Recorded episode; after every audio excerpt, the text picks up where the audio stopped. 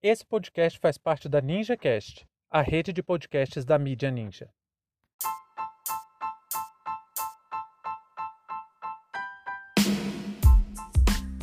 A rachadinha de Jair Bolsonaro. Sejam bem-vindos e bem-vindas ao seu plantão informativo com análise e opiniões a partir de uma perspectiva histórica. Eu sou Arnaldo de Castro, em conjunto com Brenda Salzman, e hoje é dia 5 de julho de 2021.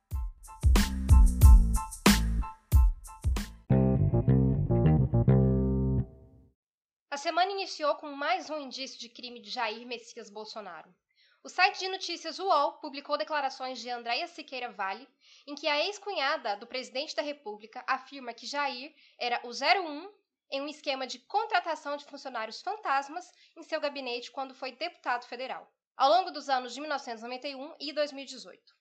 De acordo com a fisiculturista, seu irmão, André Siqueira Vale, foi exonerado do gabinete pois não devolvia o dinheiro como mandava Bolsonaro. Além disso, o tio deles, o coronel da reserva Guilherme dos Santos Hudson, fazia parte do esquema de corrupção, sendo responsável pelo recolhimento do dinheiro desviado do gabinete de Bolsonaro.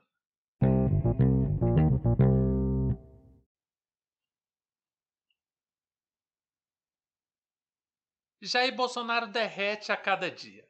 A aventura do Capitão Bunda Suja deixa um saldo caro ao contribuinte e mais de 500 mil vidas durante a pandemia, além da destruição de empregos e a dificuldade de retomada da economia. Mas também quem poderia imaginar, né? Quem poderia supor que um deputado que recebeu 200 mil reais da JBS na sua conta pessoal seria corrupto? Quem podia supor que um deputado que colocou toda a sua família na política seria corrupto? Quem poderia sequer cogitar a ideia de que um militar que sai pelas portas dos fundos das Forças Armadas porque fez planos para explodir bombas contra seus superiores seria um presidente ruim? Olha, eu até poderia acreditar nesse tipo de desculpa de outras pessoas, de gente com pouco acesso à informação. Mas isso não seria suficiente para eleger Bolsonaro em 2018. Bolsonaro contou com o apoio de uma grande parte das instituições, da mídia e de empresários, e podemos dizer que ainda conta com esse apoio apesar de ter perdido parte da sua utilidade para os grandes meios de comunicação. O fato é que a sobrevivência política de Jair Bolsonaro por quase 30 anos no Congresso Nacional se deu exatamente porque suas falcatruas nunca foram investigadas, sempre passaram despercebidas. Ele era um bajulador, um deputado medíocre que não conseguia sequer um autógrafo de pessoas como Sérgio Moro, não conseguia articular a aprovação de nenhum de seus projetos e se vendia politicamente para quem pagasse melhor. Como não fedia nem cheirava, mantinha sua pequena base eleitoral no Rio de Janeiro com seus discursos inflamados, aqueles discursos extremistas, que podiam até incomodar, mas não eram suficientes para mover o Conselho de Ética da Câmara ou para ganhar a reprovação de grandes figurões dos partidos que ele sempre passou, como o Partido Progressista do Paulo Maluf. Era um idiota útil e assim conseguiu o que parecia impossível: chegar à cadeira presidencial. Mas os rastros de corrupção sempre foram tão nítidos que chega a ser até um feito impressionante alguém tão sujo conseguir se lançar como um combatente árduo contra a corrupção. O problema é que para alguém tão cheio de pequenos delitos ao longo da sua carreira conseguir se manter no poder, é preciso muita destreza política, o que nunca foi uma grande qualidade, nunca foi uma grande habilidade de Jair. E agora o passado volta a assombrar o Nanico, que hoje deve estar muito arrependido de não ter continuado operando seu esquema, seu pequeno clã mafioso dentro da Câmara dos Deputados. Bolsonaro se arriscou e deu um voo de galinha. Agora está vendo todas e todos em sua volta abandonando o barco. Porque rato é assim, o primeiro sinal de naufrágio eles pulam fora do navio rapidamente. E cada dia que passa, fica mais caro estar do lado do presidente ainda mais depois da constatação de que seu nome não é um capital político tão seguro como ficou demonstrado nas eleições de 2020. Esse esquema de rachadinha, que aliás foi denunciado em 2018, não é suficiente para derrubar o Bolsonaro, até porque ele não pode ser impeachmentado por crimes que cometeu antes de ocupar o cargo do presidente. Mas isso não importa, porque o que não falta nos últimos três anos é crime de responsabilidade. Só que se antes a situação estava confortável, as coisas começaram a ficar diferentes para Jair.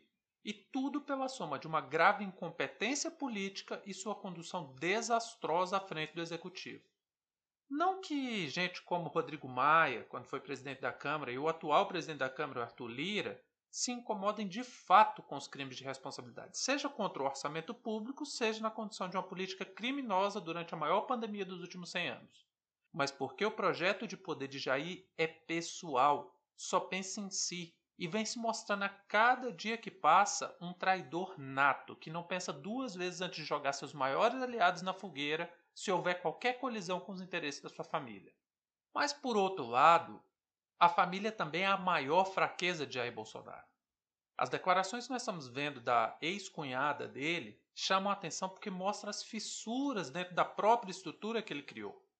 A segunda esposa de Jair, mãe de Renan, o garoto prodígio do, do, do crime, que ganha presente de empresário para ter encontro com o presidente, nunca teve a melhor das relações com Jair. Inclusive, os filhos do primeiro casamento tratam Renan como bastardo.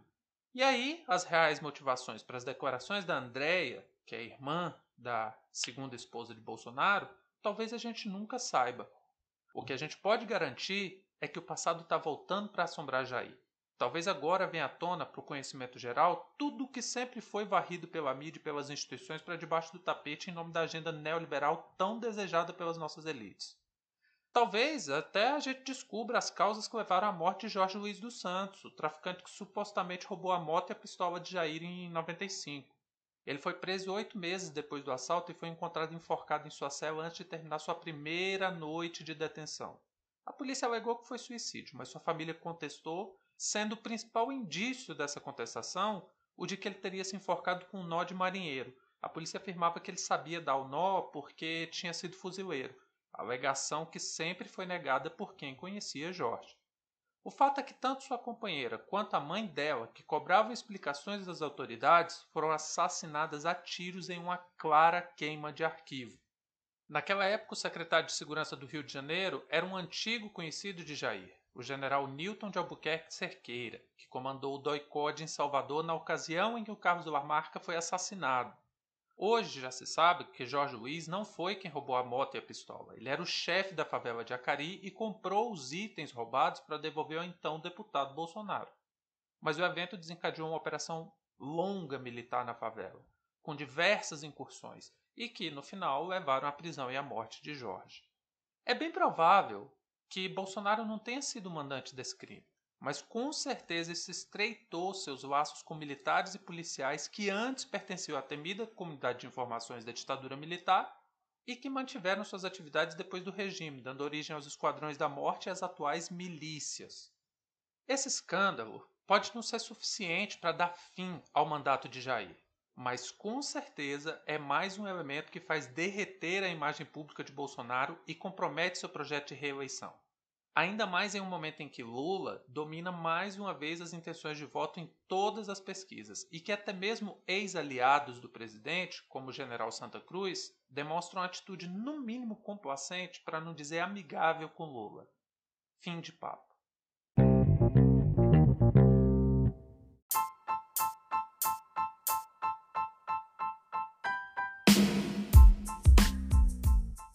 Entre tantos fatos que nos cercam e com a velocidade de informações a que estamos submetidos, essa foi nossa escolha para o destaque de hoje. Se você quiser participar do nosso financiamento coletivo, acesse catarse.me história. Muito obrigado a você por prestigiar nosso trabalho e até a próxima.